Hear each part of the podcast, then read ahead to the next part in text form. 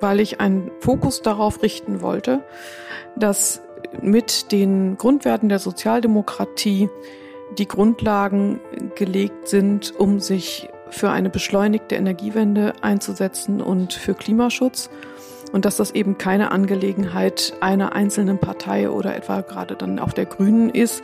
Jede Partei muss sich mit diesen Fragen auseinandersetzen, aber es gab und gibt immer mal wieder so diese für mich völlig befremdlich anmutende Unterstellung, dass wir Sozialdemokratinnen nicht äh, grüner sein sollten als die Grünen und um einfach mal damit aufzuräumen und klarzustellen, nee, Moment, wir haben hier Grundwerte und aus denen heraus ist die Energiewende da es eine Frage von Gerechtigkeit, von Freiheit und von Solidarität ist, diese beschleunigt hinzubekommen, ist das eben einfach unser Thema. Herzlich willkommen bei Let's Talk Change. In unserer Podcast-Reihe diskutieren wir mit relevanten Entscheidungsträgern, inspirierenden Innovatoren und spannenden Visionären, welche Rolle Technologien, Geschäftsinnovationen, Politik und Medien für den Wandel der Wirtschaft und Gesellschaft in Richtung Nachhaltigkeit haben. Mein Name ist David Wortmann. In den kommenden Wochen werden viele Energie- und Klimagesetze im Deutschen Bundestag diskutiert und entschieden. Deshalb war ich bereits letzte Woche mit der stellvertretenden Fraktionsvorsitzenden der Grünen im Bundestag, Julia Völlin, verabredet. Diese Woche habe ich die klima- und energiepolitische Sprecherin der SPD, Nina Scher, im Bundestag getroffen. Nina und ich kennen uns noch aus einer Zeit, da war sie, was wenige wissen, hauptsächlich professionelle Violinistin. Inzwischen ist sie studierte Juristin und promovierte Politologin. Sie sitzt in der dritten Legislaturperiode bereits für die SPD im Deutschen Bundestag und ist auch Vorstandsmitglied ihrer Fraktion. Zusätzlich ist sie in den parlamentarischen Beiräten unter anderem von der Bundesnetzagentur, des Thinktanks Agora Energiewende und beim Bundesverband der erneuerbaren Energien. Nina gehört zu den unermüdlichen Fürsprecherinnen innerhalb der SPD für eine konsequente Energiewende in Richtung 100% erneuerbare Energien. Von ihr will ich deshalb wissen, wie sie die schwachen Wahlergebnisse der SPD in ihrem Bundesland Schleswig-Holstein beurteilt und ob der Klimakanzler Olaf Scholz vielleicht etwas sichtbarer werden sollte. Ich frage sie aber auch, wie stark der Klimaschutz denn insgesamt innerhalb der SPD überhaupt verankert ist und was jetzt der Bundestag noch verbessern kann an den Osterpaketvorschlägen der Bundesregierung. Zum ersten Mal habe ich auch Fragen an unseren Gast mit eingebaut, die ich im Vorfeld über die Community, zum Beispiel bei Twitter, bekommen habe. Also meldet euch gerne bei Fragen an unsere Gäste oder äußert euch gleich selber über eure Gäste oder Themenwünsche. Zu erreichen sind wir über die üblichen Social Media Kanäle. Jetzt aber erstmal viel Spaß bei dieser Episode von Let's Talk Change.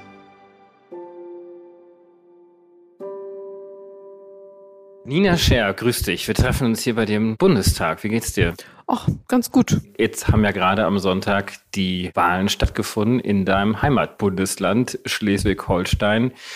Du bist ja mit einem sensationellen Erfolg in den Bundestag ja hineingezogen als Listenplatzkandidatin Nummer zwei auf deiner Landesliste. Allerdings ist diese gar nicht gezogen, sondern ihr hattet ein so gutes Ergebnis gehabt, dass du mit einem Direktwahlergebnis in den Bundestag hineingezogen bist und du hast dieses Mandat einem CDU-Abgeordneten abgeluchst. Was ist denn jetzt passiert, dass die SPD so abgeschmiert ist? Gut, hier war nicht die einzige SPD-Bundestagsabgeordnete aus Schleswig-Holstein, die direkt in den Bundestag gekommen ist, muss man dazu sagen, sondern wir sind allesamt direkt gewählt worden, die acht, die wir aus der SPD aus Schleswig-Holstein nun im Bundestag sind. Von sechs auf acht haben wir uns gesteigert von der letzten auf diese Legislaturperiode. Und es ist natürlich das eine eine Bundestagswahl gewesen. Und mit den bekannten politischen Entwicklungen, die auch zu eben diesem Wahlergebnis geführt haben. Es hat natürlich auch örtlich Unterschiede teilweise gegeben mit Blick auf Schwerpunktsetzungen oder auch die Kandidatenlage. Das ist natürlich so, aber das Ergebnis im September war ganz klar ein Bundestagswahlergebnis und dieses war ein Landtagswahlergebnis.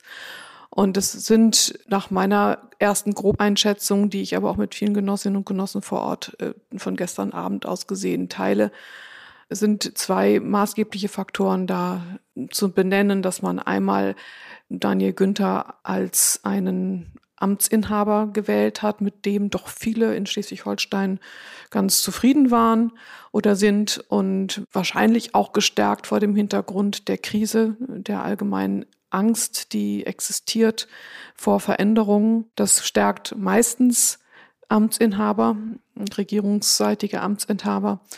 Und zum anderen ist es eben auch ein Risiko gewesen, dass die SPD eingegangen ist, aber aus gutem Grund, ich möchte das überhaupt nicht kritisieren, dass wir mit einem recht frischen Kandidaten an den Start gegangen sind, mit Thomas Losse Müller, der ja bekanntermaßen noch nicht lange in der SPD ist. Er hat seinerseits zwar Regierungserfahrungen, aber er ist eben noch nicht als SPD-Gesicht in Schleswig-Holstein so bekannt. Und das ist durchaus auch vor Ort spürbar gewesen, dass man gefragt wurde. Ja. Also das, das hat, glaube ich, schon eine Rolle gespielt. Der SPD-Spitzenkandidat war ja bei den Grünen gewesen also haben sich möglicherweise die Grünen gedacht oder die Wählerinnen und Wähler zumindest gedacht, dann wären wir vielleicht dann gleich die Grünen, weil die haben ja sehr gut abgeschnitten. Hast du das Gefühl, vielleicht als Anschlussfrage direkt daran, dass das Thema Klimaschutz vielleicht dann doch nicht so verankert ist in der SPD und dann doch dann im Zweifelsfalle bei den Grünen eher verortet gesehen wird? Das kann man, glaube ich, schwer aus diesem Wahlergebnis herauslesen. Die Grünen haben sehr stark abgeschnitten, was die Erststimmergebnisse angeht in Schleswig-Holstein. Und auch da habe ich den Eindruck, dass die Regierungsbeteiligung der Grünen, Jamaika, eine Rolle spielt, aber auch die möglicherweise an dieser Stelle noch, auch wenn das sich jetzt widersprüchlich anhören mag, aber an dieser Stelle vielleicht doch auch ein Einfluss ist durch diese Krisensituation auf Bundesebene und man eine sehr starke Wahrnehmung von gestaltenden Rollen von äh, Robert Habeck und Annalena Baerbock, zwei Ministerinnen und Minister, zwei Akteuren, die Bereiche besetzen, die jetzt gerade in der Krisenzeit sehr gefragt sind. Also neben dem Bundeskanzler ist es der Wirtschaftsminister und ist es die Außenministerin und auch eine gute Verteidigungsministerin auch. Aber diese beiden grünen Figuren sind sehr gefragt zurzeit. Und insofern würde das in das Bild passen, dass im Krisenmodus man zu den Amtsinhabern hält und deren Parteizugehörigkeit dann dabei eine Rolle spielt. Das ist, das ist eine Einschätzung, die aber wirklich äh, nicht wahrscheinlich nicht, äh, kann ich jetzt nicht belegen, ja, das ist eine Einschätzung. Gut, führt vielleicht auch ein bisschen zu, sehr ins Detail. Nina, es ist ja auch nicht so, dass man jetzt auch nur den Grünen tatsächlich das Thema Klimaschutz auch zuschreiben kann und auch sollte im Übrigen. Die SPD hat ja doch auch einiges getan. Und du hast hier vor einigen Jahren einen sogenannten Energieappell formuliert. Was ist denn dieser Energieappell? Was hast du damit bezweckt? Ja, ich habe es mit sozialdemokratischer Energiewendeappell betitelt, weil ich ein Fokus darauf richten wollte, dass mit den Grundwerten der Sozialdemokratie die Grundlagen gelegt sind, um sich für eine beschleunigte Energiewende einzusetzen und für Klimaschutz. Und dass das eben keine Angelegenheit einer einzelnen Partei oder etwa gerade dann auch der Grünen ist. Jede Partei muss sich mit diesen Fragen auseinandersetzen. Aber es gab und gibt immer mal wieder so diese für mich völlig befremdlich anmutende Unterstellung, dass wir Sozialdemokratinnen nicht äh, grüner sein sollten als die Grünen. Und um einfach mal damit aufzuräumen und klarzustellen, nee, Moment, wir haben hier Grundwerte und aus denen heraus ist die Energiewende da es eine Frage von Gerechtigkeit, von Freiheit und von Solidarität ist, diese beschleunigt hinzubekommen, ist das eben einfach unser Thema. Und das einfach auch als starke sozialdemokratische Stimme zu postulieren, das war Ansinnen dieser Initiative. Und deswegen habe ich eben einen Text formuliert, auch mit Kolleginnen und Kollegen abgestimmt, die eng mit den Fragen seit Jahren betraut sind aus der Partei.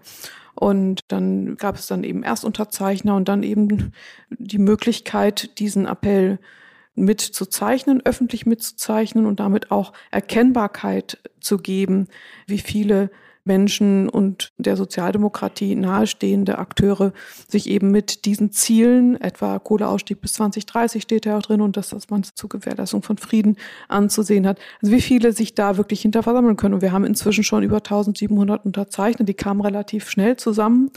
Und daraus erwachsen ist dann eben auch so eine Art Kontaktmöglichkeit unter denen, die dies eben so sehen. Und daraus ist eben auch ein Austausch entstanden, der auch nach wie vor besteht. Relativ regelmäßig, alle paar Wochen ein Online-Austausch, Corona-bedingt online, aber es ist auch ganz praktisch, weil es ja ein bundesweites Netzwerk ist. Und da bin ich eben auch als Bundestagsabgeordnete, als die ich es initiiert habe, auch dankbar, weil es ja auch meine Aufgabe als Volksvertreterin ist, ein enges Ohr dort zu haben, wo an der Basis gedacht wird. Hm. Und dieses Forum, was daraus entstanden ist, oder dieses Netzwerk aus dem Appell entstanden ist, ermöglicht mir eben auch hier diesen kontinuierlichen Austausch zu haben. Und damit tragt ihr die Fackel ja auch weiter, die Erhard Eppler beispielsweise auch schon angezündet hat. Der war auch Erstunterzeichner, ist inzwischen leider verstorben. Dein Vater Hermann Scher hat diese Fackel ja auch lange, lange Jahre innerhalb der SPD ja auch vorangetragen. Und jetzt du mit vielen, vielen anderen Mitstreiterinnen und Mitstreitern. Wie schaust du dann dennoch auf bekanntere SPD-Ministerpräsidenten wie beispielsweise Dietmar Woidke, der jetzt aktuell die Situation auch, ich will nicht sagen nutzt, aber zumindest zum Anlass nimmt, zu sagen, wir müssen diesen Kohleausstieg überdenken? Dietmar Woidke gibt damit eigentlich nochmal eine weitere Aufgabe ins Geschehen, die wichtig ist, dass man sie erkennt. Dass nämlich die Hausaufgaben noch nicht bewältigt sind, die Abhängigkeit von fossilen Ressourcen zu überwinden. Und das fossile Zeitalter und die Nutzung der fossilen Energien hatten nun mal in sich, dass es zumeist sehr zentralisiert erfolgt. An wenigen Punkten, anders als die dezentrale erneuerbare Energiegewinnung, wie sie hier auch aufgebaut wurde, ist es eben mit der Nutzung von Kohle sowohl in der Gewinnung bei Tagebauten als auch bei der Verwertung, ist es meistens doch in recht großen Kraftwerkstrukturen angelegt. Und genau dort ist jedenfalls die Abhängigkeit, die auch uns vor Herausforderungen stellt, nicht in diversifizierten oder in der kleinteiligeren Nutzung, sondern in den Großkraftwerkstrukturen und eben vor allem, was den Tagebau angeht. Und wenn das solche großen Wirtschaftsfaktoren sind, dann muss man einfach schauen, dass die Regionen, die da dranhängen, die brauchen natürlich eine Perspektive, um da rauszukommen. Deswegen kann ich das aus der Perspektive eines Ministerpräsidenten verstehen, dass er erstmal einen Fahrplan haben möchte, äh, wo seine Region bleibt. Insofern ist es immens wichtig, und so verstehe ich dann eben auch ihn als Ministerpräsident, dass jetzt, gerade wenn es vor dem Hintergrund des völkerrechtswidrigen Angriffskriegs darum geht, den fossilen Energiemarkt zu diversifizieren, dass es jetzt uns nicht passiert, einen Fadenriss bei der Energiewende zu bekommen. Weil das kann natürlich schnell passieren, dass jetzt äh, vor lauter Fokussierung dieser Energieimporte man nur nach Alternativen für diese fossilen Energieimporte schaut und wir machen zwar gerade alle möglichen Gesetze zur Beschleunigung der LNGs Energiewende. beispielsweise, die ja, eingekauft wird und genau, Terminals, die gebaut werden in Schleswig-Holstein unter anderem. Und diese Dinge sind eben jetzt so schnell auf die Tagesordnung gerutscht, dass sie, dass wir sehr aufpassen möchten. Ich möchte das nicht einfach vorzeichnen, dass es so kommt. Ganz im Gegenteil. Wir arbeiten ja daran, dass die Energiewende schnell zur Fortsetzung gebracht werden kann, dass die Hemmnisse abgebaut werden können. Aber wir müssen schon aufpassen, dass uns das jetzt nicht in einer Weise querschießt, dass wir quasi festgehalten werden an der Abhängigkeit von fossilen Rohstoffen und deren Verwertung. Und deswegen werte ich solche Stimmen als ein extra Aufruf, dass wir noch schneller Investitionssicherheiten in erneuerbare Energien schaffen müssen, von denen dann eben auch diese Regionen, die mit solchen Rufen dann angesprochen sind, ja. profitieren können. Brauchen wir da nicht einen Bundeskanzler Olaf Scholz, der sich mit einer Ruckrede an die Bevölkerung wendet und sagt, so, jetzt müssen wir alle die Ärmel hochkrempeln. Jetzt brauchen wir nicht nur die schnellen Genehmigungen bei den LNG-Terminals in Schleswig-Holstein, sondern wir brauchen auch ganz, ganz schnelle Genehmigungen im Bereich Windenergie. Alle Kommunen sind jetzt aufgefordert, im Bereich Geothermie beispielsweise in Baden-Württemberg, vielleicht sogar auch die Biogas-Themen wieder hervorzuholen, Solarenergie. Also all diese Themen jetzt endlich mal anzupacken. Wo ist dieser Bundeskanzler, der diese Rede hält? Spätestens hätte er sie erhalten können, nachdem Antonius Guterres, der UN-Generalsekretär, den neuen Weltklimabericht vorgestellt hat mit den Worten, wir haben hier einen Atlas des Leidens auf der Welt.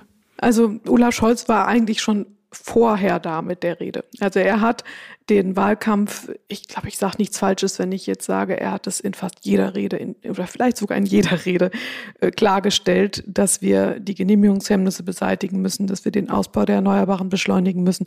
Er hat das ganz oben angestellt, dass wir die Energiewende brauchen und dass das auch die Programmatik der SPD ist und auch, dass das ein, ein Regierungshandeln dominieren wird. Da war überhaupt kein Zweifeln dran möglich, dass das eben eine ganz äh, feste Bank ist. Und insofern vermisse ich auch hier eigentlich kein klares Statement von Olaf Scholz.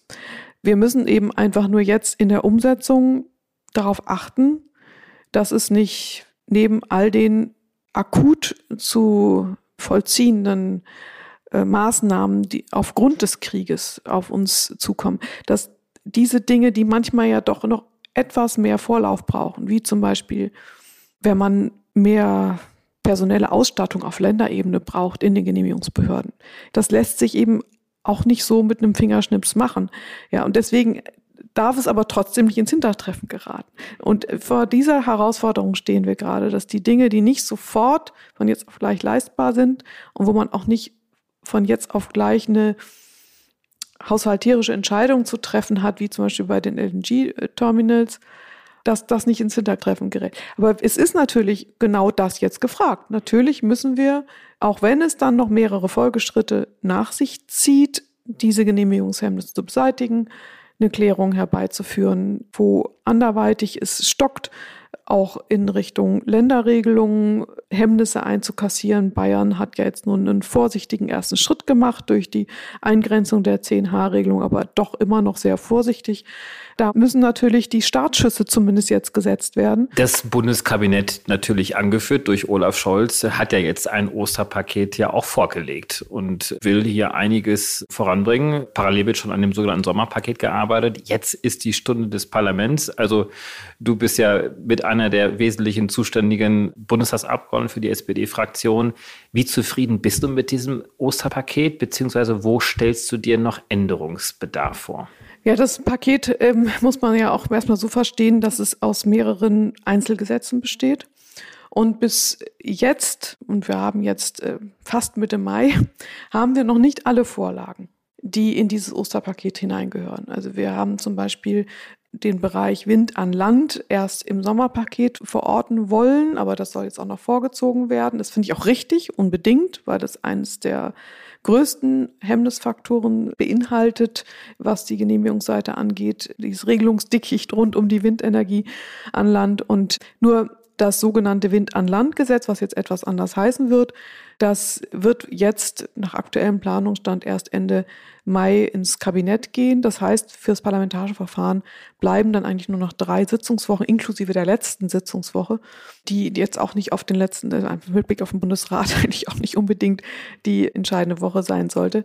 Also es ist an sich rein vom, vom Verfahrenstechnischen her sind wir da, ja, sind wir schon ein bisschen knapp dran.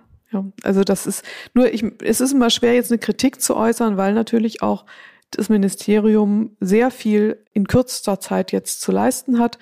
Wenn sie sich nur in Anführungszeichen ums Osterpaket hätten kümmern müssen und ums Sommerpaket, dann wäre das schon mehr als genug gewesen. Und jetzt kam halt noch hinzu, dass wir ein Gasspeichergesetz mal schnell aus dem Hut zaubern mussten, das Energiesicherheitsgesetz novelliert werden muss, das LNG-Gesetz noch dazu kam. All diese Dinge, die hat man sich ja nicht ausgesucht und äh, die sind trotzdem zu leisten. Deswegen möchte ich das auch nur bedingt als, äh, als Kritik jetzt äh, formulieren, weil ich anerkenne das rundum, dass sie sehr viel zu leisten haben. Nur wir als Parlamentarier müssen es natürlich auch, damit es gute Gesetzgebung wird, auch noch überarbeiten können und müssen es behandeln können und zwar ausführlich, auch mit Expertenanhörungen behandeln können. Das ist das, das ist der Sinn und Zweck von Gesetzgebung. Und da gehören einfach die Perspektiven der Parlamentarierinnen und Parlamentarier unabdingbar dazu.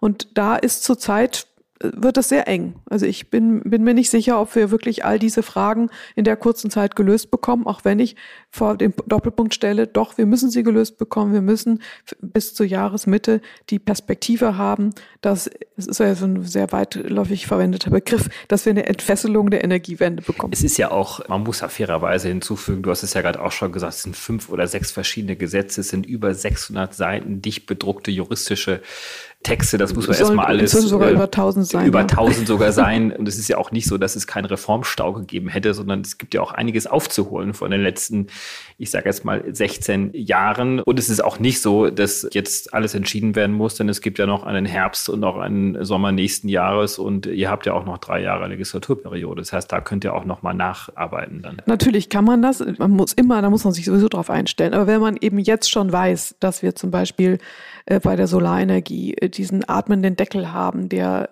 ziemlich viel Unheil anrichtet gerade, ja.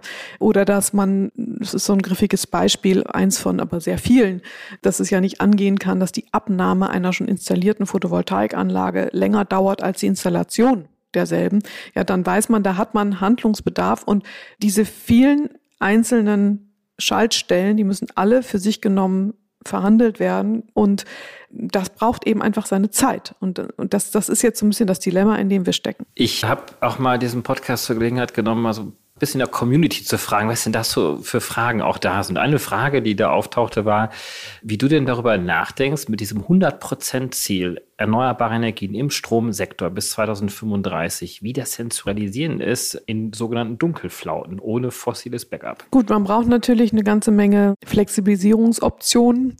Die müssen möglichst vielfältig sein, meines Erachtens, damit man eben nicht Gefahr läuft, durch Verengung hinterher zu wenig zu haben.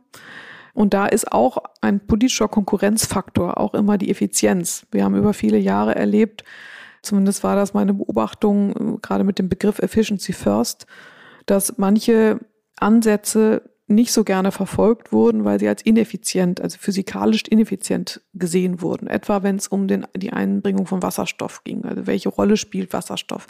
Da wurde Wasserstoff ja für viele Bereiche ausgenommen mit der Begründung, naja, wir haben nicht so viel Energie und wenn man dann jetzt auch noch Wasserstoff nimmt, dann fehlt es, es uns erst recht. Und dann klammert man das aus. Ja, dann hat es aber schnell die Kehrseite, dass uns eben diese Flexibilisierung, die man sich mit Wasserstoff äh, ermöglichen kann, dass einem die dann eben auch fehlt. Und deswegen bin ich immer dafür, möglichst wenig auszuklammern und erstmal technologisch möglichst breit an die Sache ranzugehen, weil wir ja auch aufgrund diesen regionalen Unterschieden, verschiedenster und, und regionaler Unterschiede auch wahrscheinlich vielfältige Antworten brauchen und jeweils auch unterschiedliche Zusammenspiele von Techniken brauchen. Nun werden wir ja gerade, was Wasserstoff angeht, vielleicht nochmal eine komplett andere Betrachtung alleine über diese Entscheidung der Schaffung von LNG-Terminals zu kommen, wenn die wirklich Wasserstoff-ready sein werden, so wie wir das ja auch fordern und ich das auch persönlich definitiv erwarte, dass das so ist, weil es anders, andernfalls überhaupt nicht zu rechtfertigen wäre, eine solche Investition in solche Terminalstrukturen zu machen. Dann bedeutet es aber auch eine Entscheidung, dass ein großer Anteil Importwasserstoff da sein wird. Auch das ist natürlich etwas, was ich dann aber ins Energiesystem einbinden muss. Diese Flexibilisierungsoption, aber natürlich auch das Fitmachen der Netze ist eine ganz wichtige Angelegenheit. Da müssen wir auch aufpassen, dass wir da nicht zu stark uns auf nur die eine Netzebene verlassen. Ich habe schon in den letzten Jahren immer so den Eindruck gehabt, dass auf der Verteilnetzebene viel mehr unterstützt werden könnte und auch Stärke zugebilligt werden kann, als es verbreitet so angenommen wird. Ja, und dann ist natürlich auch die Frage, dass man, dass man einfach die, die Mengen an erneuerbaren Energien, die man braucht, dass man die auch wirklich bekommt. Und wenn wir zu restriktiv rangehen, wenn wir zum Beispiel Naturschutz und auch einfach was die Mengen angeht, wenn man zum Beispiel sagt, wir werden sowieso nicht alles hier gewinnen können und auch importieren müssen. Wir dürfen keine Grenzen auf. Natürlich, wir sollten keine Grenzen für Importe machen, aber warum sollen wir uns ohne Not auf Importmengen verlassen, wenn wir auch hier die Möglichkeit haben, Energie zu gewinnen?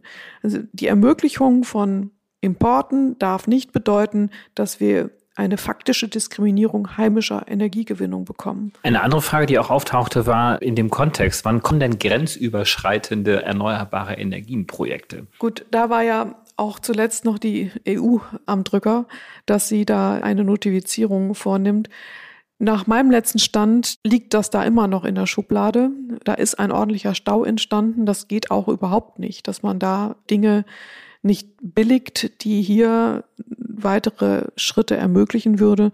Ich glaube, dass man da in der Kommission nochmal ähm, auch in dieser Hinsicht eine andere Gangart einlegen muss. Und also die Bundesregierung will, ihr möchtet auch vom Seiten der SPD-Bundestagsfraktion, es liegt an der Kommission. Also an dieser Stelle liegt es zurzeit an der Kommission, aber ich bin trotzdem ein bisschen, oder was heißt zurückhaltend, ich möchte trotzdem nicht, dass man damit eine Konkurrenzsituation zwischen den erneuerbaren Energietechnologien bekommt. Also das, was es an grenzüberschreitenden Projekten gibt, das muss wirklich abgegrenzt auf grenzüberschreitende Möglichkeiten fokussiert sein. Es darf nicht passieren, dass wir mit einem grenzüberschreitenden Ansatz eine Konkurrenzsituation schaffen, weil wir haben nun mal einfach innerhalb der Europäischen Union sehr unterschiedliche Energiemixe und ähm, deswegen ist es nicht ausgeschlossen, dass Instrumente, die dann grenzüberschreitend wirken, jeweils ein Land diskriminieren können. Und da muss man, glaube ich, sehr vorsichtig sein, dass,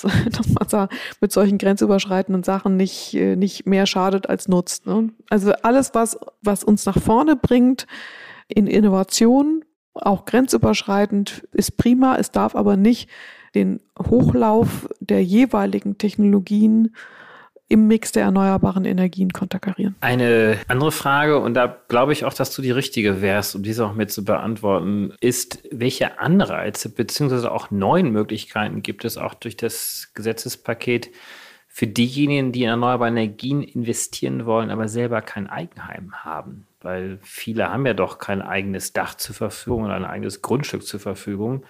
Da sind wir ja ganz schnell bei dem Thema Genossenschaften, Bürgerenergie, ein Thema, glaube ich, was du sehr stark unterstützt. Unbedingt. Und ich begrüße es auch sehr, dass jetzt in den Entwürfen von der sogenannten De Minimis-Regelung Gebrauch gemacht wurde. Das ist ja diese Ermöglichung des Ausbaus erneuerbarer Energien jenseits der Ausschreibungspflicht. Und das ist insofern gut, als dass man mit Ausschreibung natürlich mehr Vorgaben und, und Schwierigkeiten zu überwinden hat, um in den Ausbau der erneuerbaren Energien einzusteigen, als wenn man einfach nur auf das EEG zurückgreifen kann. Und deswegen ist es gut, wenn man die Möglichkeit jenseits der Ausschreibungen ausweitet. Da gab es ja schon seit jeher Ausnahmen von Ausschreibungspflichten, die mit der EU-Beihilfeleitlinie und auch der neuen sogenannten Kübel eröffnet bekommen hat aber bisher wurde davon nicht Gebrauch gemacht. Und jetzt ist es eröffnet, wenngleich noch nicht umfänglich. Also auch da könnte man noch umfänglicher von Gebrauch machen. Und die Genossenschaften sind dort ja dann begünstigt. Also die Ermöglichung, jenseits der Ausschreibungen auszubauen, gerade in Form von Genossenschaftskontexten, ist dort begünstigt. Nina, du bist jetzt zum dritten Mal im Deutschen Bundestag. Es ist ja die dritte Legislaturperiode. Wenn du so ein bisschen mal zurückschaust, deine Erfahrungen der letzten Jahre, ihr seid ja eigentlich mit der SPD zumindest ja auch immer mit Teil der Regierung gewesen. Ist das jetzt doch nochmal ein ganz anderes Regieren und Mitregieren mit diesen neuen beiden Koalitionspartnern? Was hat sich für dich verändert in der politischen Praxis? Also es ist ein anderes Selbstverständnis im Bundestag und auch mit der Regierung, die wir jetzt haben, dass die Energiewende ganz oben ansteht, dass Klimaschutz ganz oben anstehen und dass es auch nicht nur ein Klimaschutzthema ist, also nur in Anführungszeichen. Aber ich will das nicht kleinreden. Ja. ja. Es ist schon ein Unterschied, ob man einfach sich mal gönnt, über die internationalen Verpflichtungen zu sprechen oder ob mal angekommen ist, dass diese internationalen Verpflichtungen einen Sinn haben und dass die eben wirklich, dass den Erhalt von Wohlstand und auch gerechter Beteiligung an Energie und an, am Zugang zu Energie von morgen verbriefen. Also dieses Selbstverständnis, das ist jetzt angekommen. Und weil Klimaschutz möglicherweise nicht nur ein Nischenthema ist, sondern wirklich auch ein Querschnittsthema ist, was alle möglichen Ressorts betrifft, spiegelt sich das inzwischen auch so ein bisschen in Arbeitsgruppen wieder, in der parlamentarischen Praxis. Du koordinierst ja auch eine ganze Gruppe von SPD-Abgeordneten. Ist dieses Querschnittsthema denn auch tatsächlich angekommen oder sind das die üblichen Arbeitsgruppen, die sich mit dem Thema beschäftigen? Es ist als Querschnittsthema schon angekommen. Das merkt man auch in der Terminierung der Plenarthemen. Also es ist jetzt nicht mehr so, dass wir nachts um zwölf über diese Fragen diskutieren müssen und dann zu Protokoll geben dürfen, sondern es ist in der Kernzeit am Donnerstag angelangt. Und das ist auch richtig so. Ja, es ist angekommen, dass die Energiewende ein zentraler Baustein für sehr viele Politikfelder ist. Nina, ganz, ganz herzlichen Dank für dieses tolle Gespräch. Ich weiß, wir haben alle ganz, ganz engen Terminkalender, insbesondere du natürlich. Du musst jetzt auf zu deinen nächsten Sitzungen und wir bleiben im Kontakt. Ich freue mich darauf. Sehr gerne. Ich mich auch. Tschüss. Tschüss. Herzlichen Dank fürs Einschalten. Wir hoffen, dass Sie beim nächsten Mal bei Let's Talk Change wieder dabei sind. Dieser Podcast wird realisiert durch DWR ECO, einer internationalen Cleantech-Beratung für Kommunikation, Politikberatung und Geschäftsstrategien.